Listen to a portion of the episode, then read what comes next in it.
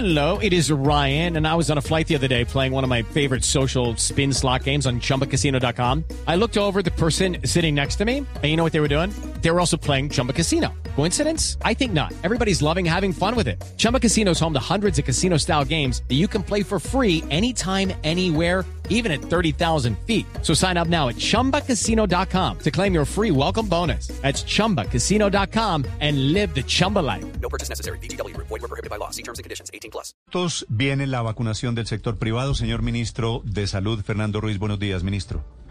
Buenos días, Néstor. Un saludo para ti y para todos los compañeros de mesa y los oyentes. Ministro, ¿cuándo calcula usted llega la vacunación de los privados y en qué condiciones? Yo creo que estaremos iniciando a aplicación eh, seguramente, al- por, seguramente no, con una cierta certeza alrededor del mes de junio.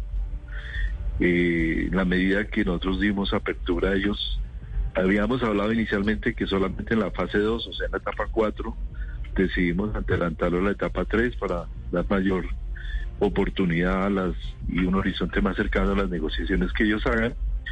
Eh, si nosotros terminamos eh, la etapa 2 actual con mayores de 60 alrededor de la tercera semana de mayo, uno podría pensar que durante el mes de junio ya estarían aplicándose vacunas privadas, lo cual también es un lapso concurrente con, con el- lo que duren las negociaciones, elaboración de contratos y toda la eh, formulación de los planes logísticos que tendrán que hacer para poder hacer esa vacunación.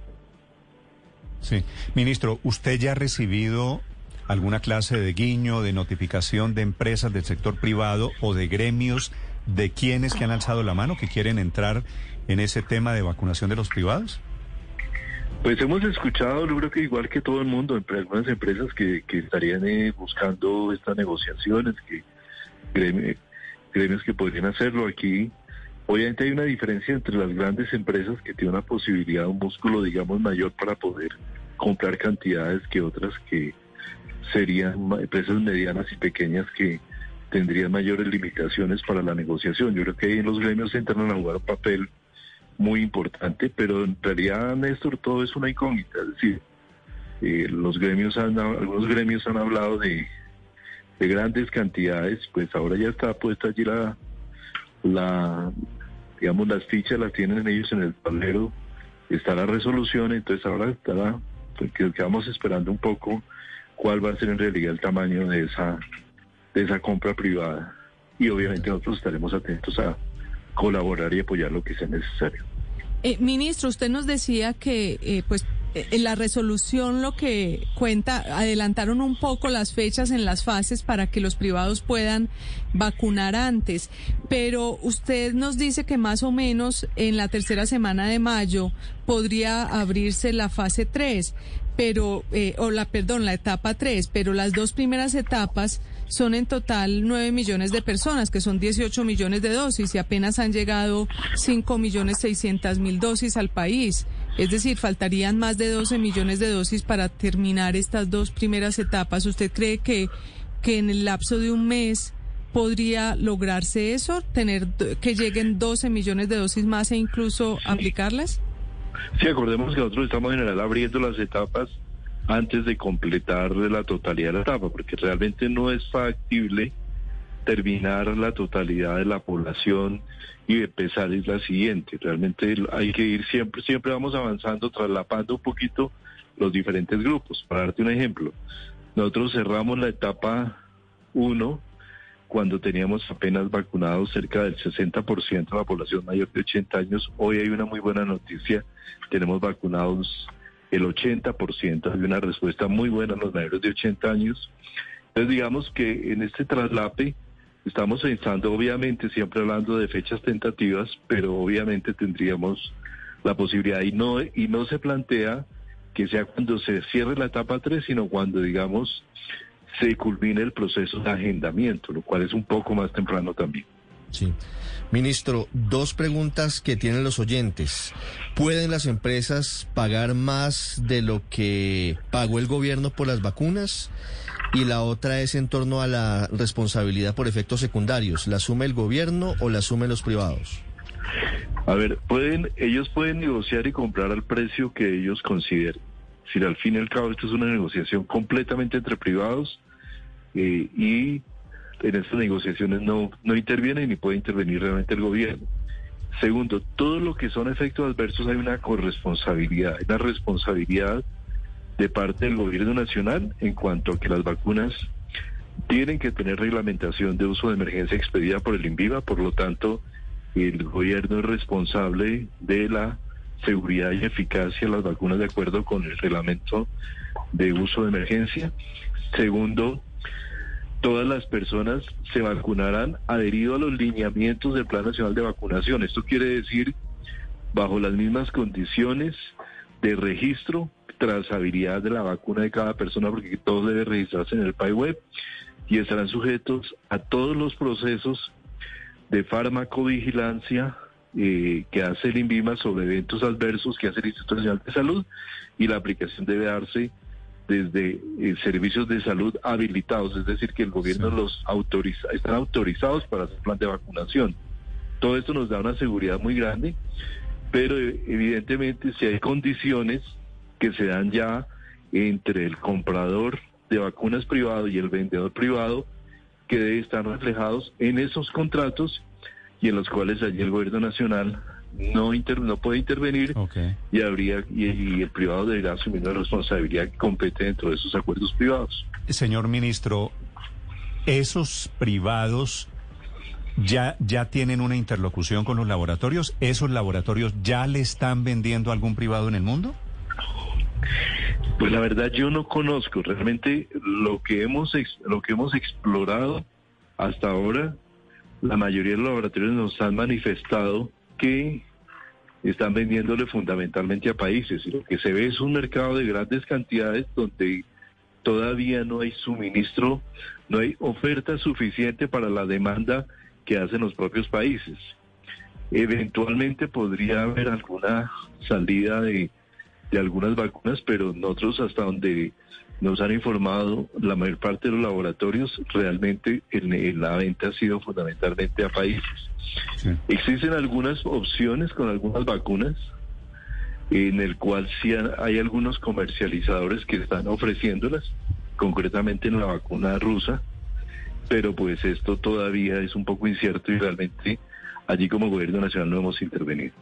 Señor ministro, le hago una pregunta de un último tema y es la de el trámite que están teniendo muchas personas que intentan vacunarse.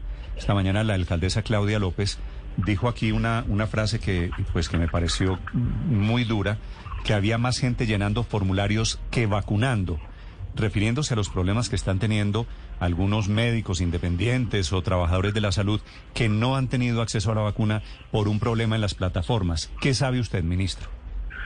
Realmente aquí no hay problema de plataformas, sino hay problemas de, hay problemas de, de, que realmente estamos en un grupo, ya, vacunamos toda la personal institucional que está, que está trabajando en clínicas y el grupo que queda es el grupo de trabajadores independientes del, del sector salud. Esos trabajadores independientes han tenido mucha dificultad para sentarse y dirigenciar su formulario PISIS. Se les hizo un formulario más ágil que se puso a disposición.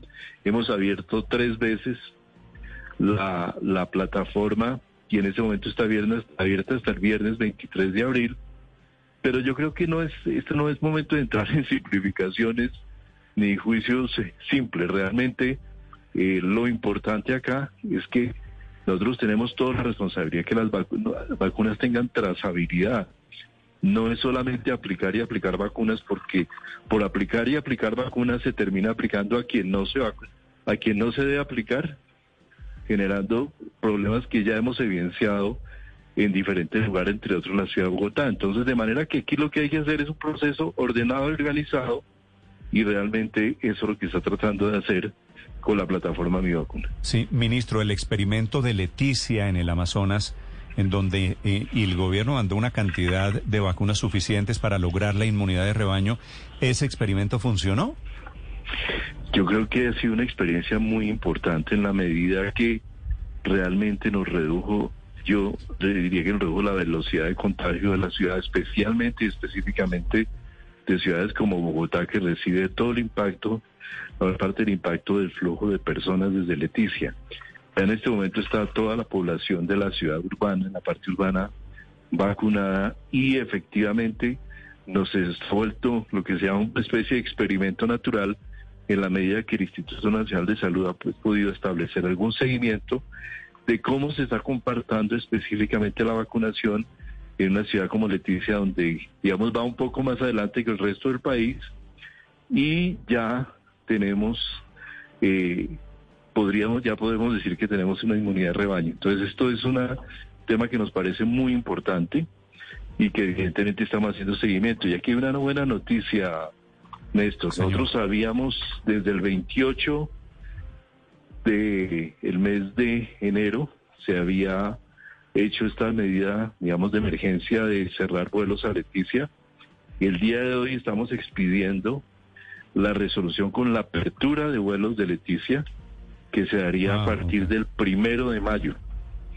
Y los requerimientos para que ya puedan las personas de Leticia eh, integrarse al resto del país son la presentación de su carnet de vacunación con dos dosis, que hayan pasado 15 días después de la segunda dosis todos los mayores de dos años presentar una prueba negativa de PCR y eh, esa sería, digamos, una muy buena noticia para ya proyectar esa apertura y ese cierre de este claro, proceso de Leticia que ha sido tan importante. Porque en la práctica Leticia ha estado incomunicado todo este tiempo. Gracias, ministro, por compartir estas noticias con los oyentes de Blue Radio. Bueno. It's time for today's Lucky Land horoscope with Victoria Cash.